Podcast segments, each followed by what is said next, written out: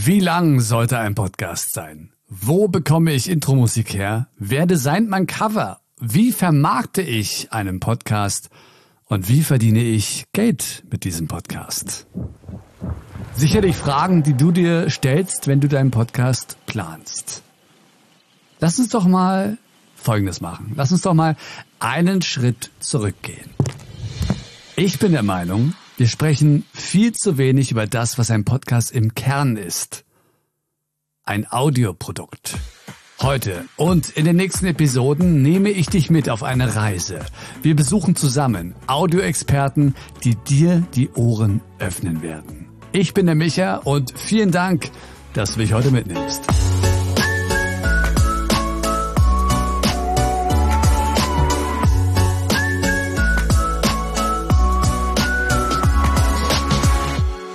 Wenn du so ein Thema anfängst, musst du dich ein Stück weiter mit auseinandersetzen. Es bleibt nicht aus. Du kannst auch nicht YouTube machen, ohne dir mal kurz zwei Minuten über Videoschnitt Gedanken zu machen. Das ist Jürgen Kraus. Er produziert seit Jahren eigene Podcasts und hat auch Projekte für andere umgesetzt. Er weiß, wie wertvoll und essentiell es ist, sich mit Audio auseinanderzusetzen, wenn man einen Podcast machen möchte. Also du kommst nicht dran vorbei. Wenn du es für dich und deine Hörer ordentlich machen möchtest, ein Podcast ist Audio. Was mir ganz oft auffällt und dir sicher auch, wenn in einem Podcast zum Beispiel die Musik und die Stimmen komplett unterschiedlich laut sind oder wenn die Intro-Musik einfach abgehackt wird oder überhaupt nicht passt zu dem Podcast. Ich frage mich dann immer, Hört der Podcaster das nicht? Manche setzen sich da gar nicht so tief damit auseinander und die haben da auch überhaupt kein Ohr für und, und, überhaupt kein Gespür für, worauf man dann da achtet. Manche schneiden vielleicht auch gar nicht selber, sondern nehmen dann einfach irgendwie die Intro-Files und äh, geben die an jemanden, äh, lassen die zusammenpacken, ähm, der es dann vielleicht auch nicht Kontrolle hört und, und laden es dann hoch. Also das ist für mich nicht nachvollziehbar. Erst recht, weil es kein Problem sein muss. Mittlerweile ist diese ganze Toolkette äh, so einfach geworden. Ja. Es gibt Dienstleister wie Auphonic, es gibt Software wie Ultraschall, die, die haben das alles eingebaut, ja, sich darum zu kümmern, dass die Lautstärke am Ende passt. Jürgen und ich sind natürlich ein bisschen vorbelastet. Wir haben uns schon länger mit dem Thema Audio auseinandergesetzt und finden natürlich schneller einen Zugang zu solchen Tools. Aber Genau darum geht es ja. Mit ein wenig Recherche auseinandersetzen mit dem Thema kann das wirklich jeder erreichen gibt dann so die erste Empfehlung für Audioschnitt ist Audacity, ja, weil es halt nichts kostet. Und dann quälen sich die Leute mit Audacity, das halt ein echt schwieriges Programm ist, um Audio zu bearbeiten, weil sobald du einen Fehler machst, ähm, ist er irgendwie da reingeschnitten und du kriegst ihn nicht mehr so einfach raus. Wenn du da einen Schnitt machst, ist dein Audio tatsächlich auch zerschnitten. Das ist ein Problem, ja. Und warum geben die Leute sich dann nicht fünf Minuten mehr Mühe und schauen nach einer richtigen Software, die mittlerweile auch echt einfach zu bedienen ist? Es gibt eine so hilfsbereite Podcast-Community in Deutschland auch.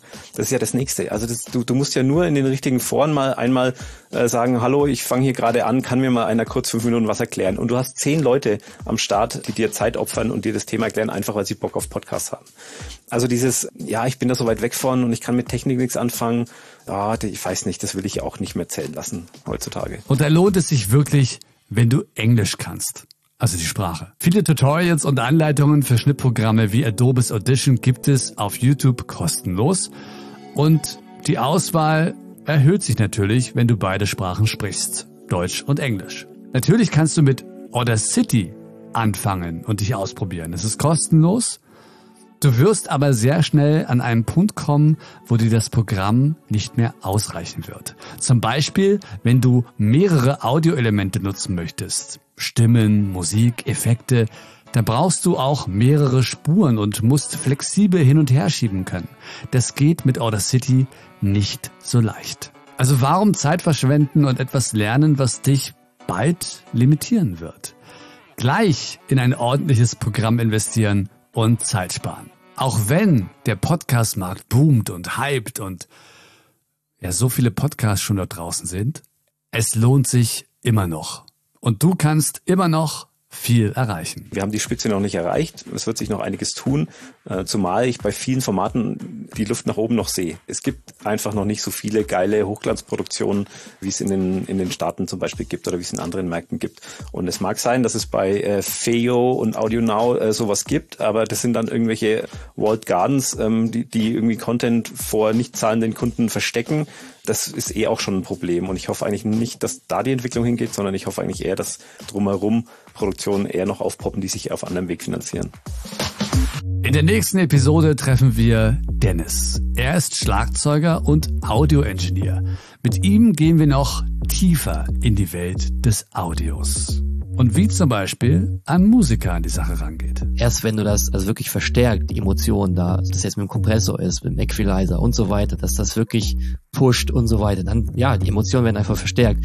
Und das finde ich halt auch so geil an meinem Job. Ja. Tipps und Erfahrungen rund um die Uhr kriegst du übrigens auch bei mir auf Instagram micha2go fuchs. Der Link ist unten in der Beschreibung beziehungsweise in den Show Notes.